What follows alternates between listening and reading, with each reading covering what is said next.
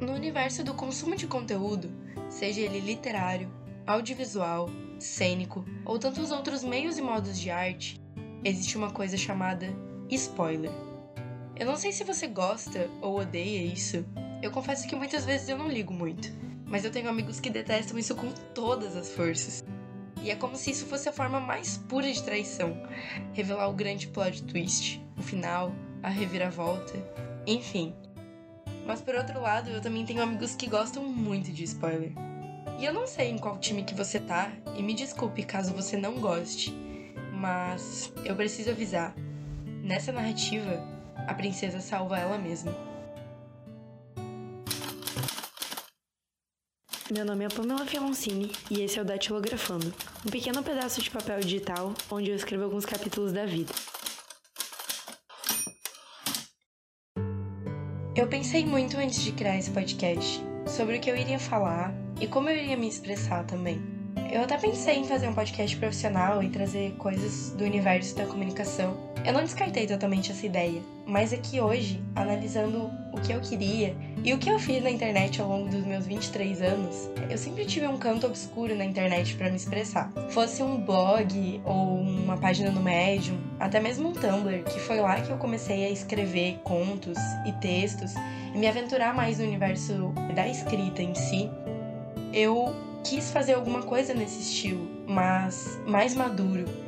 E isso me proporcionou a criação de um podcast, que é uma coisa que eu sempre gostei. Sempre não, né? Que eu gostei muito nos últimos tempos e eu escuto bastante. Então, por que não trazer um podcast que expõe alguns capítulos da vida e assuntos mais maduros e coisas que a gente passa e assuntos que merecem ser abordados ou debatidos? Então, só queria explicar um pouquinho mais sobre o que é o datilografando e qual é a essência dele. Mas aqui hoje eu venho falar para você e conversar com você sobre protagonismo feminino. Durante muito tempo, mais precisamente durante a história da humanidade inteira até então, as mulheres ocuparam o papel de coadjuvantes em todos os campos e áreas da vida. Elas, ou melhor, nós, raramente éramos reconhecidas pelos nossos feitos. E até mesmo onde o papel da mulher era desenhado como sendo seu único lugar, que era cuidando da casa e dos filhos, perde valor quando colocado ao lado de um homem que faz exatamente a mesma coisa. Caso você não tenha entendido, eu vou explicar. O papel original imposto para a mulher era ser esposa, dona de casa, geradora de filhos e cuidadora deles. Ao fazer isso, o reconhecimento era que não fazíamos mais do que nossa obrigação. Agora, se colocarmos em comparação com um homem que faz basicamente as mesmas coisas, ele é um herói. Olha como ele cuida da casa, dos filhos, é um pai presente, faz comida e limpa a casa. Ele é reconhecido por uma tarefa que as mulheres foram impostas a realizar desde sempre. Mas no papel de homem, por ele fazer isso, que na verdade não é mais do que o mínimo, é incrível, é formidável, e da mulher, bem, não é mais do que a sua obrigação. Mas antes de tudo, vamos começar do início e traçar uma linha do tempo. As mulheres começaram a sair de casa e trabalhar fora entre a Primeira e a Segunda Guerra Mundial, mais precisamente a partir de 1914, quando os homens foram lutar na guerra, deixando o sustento da casa nas mãos das esposas e filhas. A saída era trabalhar fora, e em seguida, na história, com a consolidação do sistema capitalista a partir do século XX, e com a Revolução Industrial, muitas foram trabalhar nas fábricas, e logo começaram a estudar e entrar na gestão dessas indústrias. As coisas aceleraram mais entre os anos 20 e 70, onde as mulheres começaram a administrar até mesmo os negócios da família e entrar com a questão do empreendedorismo. E muitas leis surgiram para auxiliar a entrada da mulher no mercado de trabalho. Entre eles, o artigo 113 da Constituição Federal, que garante que todos são iguais perante a lei. Mas será que é assim mesmo? Os movimentos feministas começaram a ganhar espaço nos anos 60, já que, mesmo com as leis estabelecidas até então para garantir a igualdade de gênero no mercado de trabalho, não era assim que as coisas estavam funcionando. E até hoje, não é assim que as coisas funcionam. Nós ainda presenciamos muita desigualdade, e não somente no campo salarial, mas de posição e de direito. E a partir desses movimentos, as mulheres começaram a exigir mais igualdade. Como eu mencionei, muitas mulheres começaram a exigir posições e cargos, mas ainda assim, a disputa e vivência dentro do ambiente corporativo não é igual. As situações que as mulheres muitas vezes enfrentam não é justa, e eu não menciono nem somente do esforço de escalabilidade de posição, ou seja, de promoções e hierarquia dentro dessas indústrias ou organizações, mas a luta é diária pelo reconhecimento. Eu vou exemplificar. A autora Amália Sina traz uma perspectiva no seu livro intitulado Mulher e Trabalho muito interessante sobre não só a diferença de como a mulher tem que se esforçar o dobro ou mais para ser reconhecida pelo mesmo trabalho que o homem, mas que isso gera consequências que o homem não precisa lidar. A autora aborda o aumento do nível de estresse nas mulheres em razão da necessidade de atuar sem expressar a sua real opinião. Isso em virtude do medo de perder o espaço conquistado ou a posição que ela tem. E é realmente muito louco se pararmos para pensar que, além de dar o dobro de suor para conquistar o mesmo espaço, a mulher ainda tem que lidar com outros efeitos colaterais gerados por essa situação.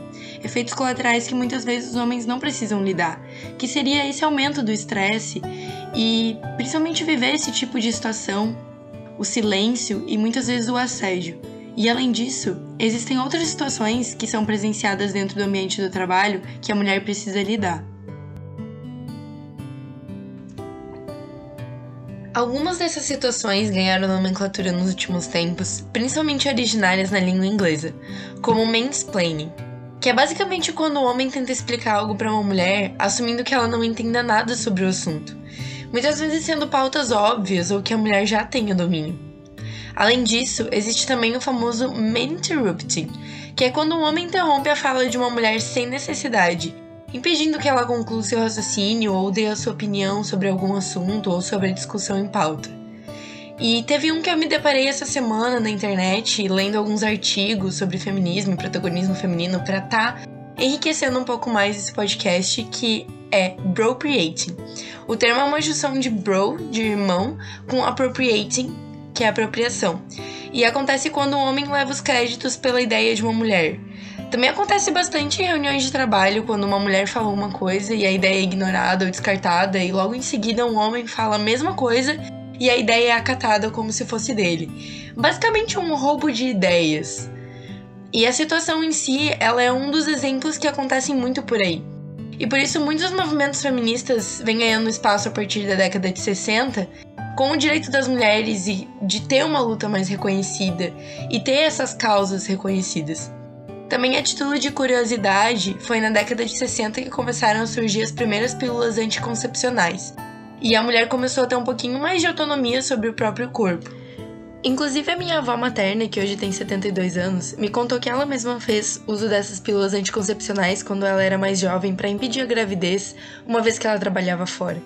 Por conta disso, ao contrário de muitas mulheres da idade dela, ela acabou tendo apenas duas filhas. Eu acredito que você também conheça pessoas da geração dela que tiveram muitos filhos, irmãos, irmãs, até mesmo dentro da sua própria família.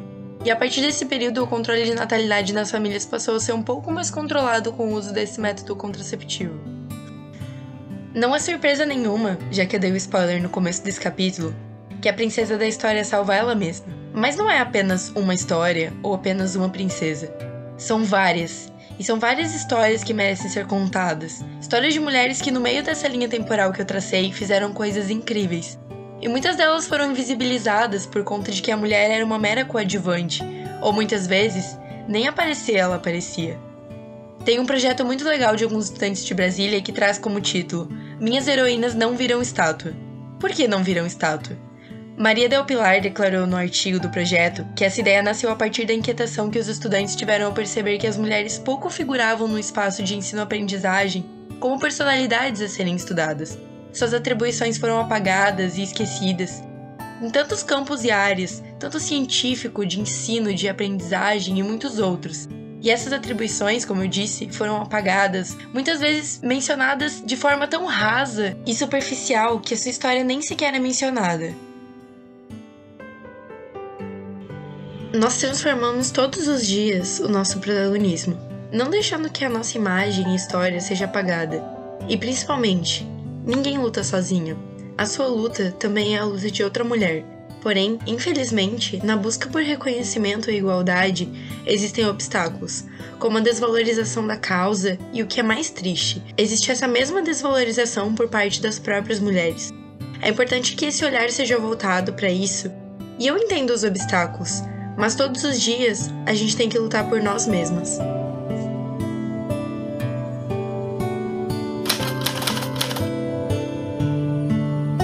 Eu espero que você tenha gostado desse capítulo e conversaremos em breve sobre um novo assunto.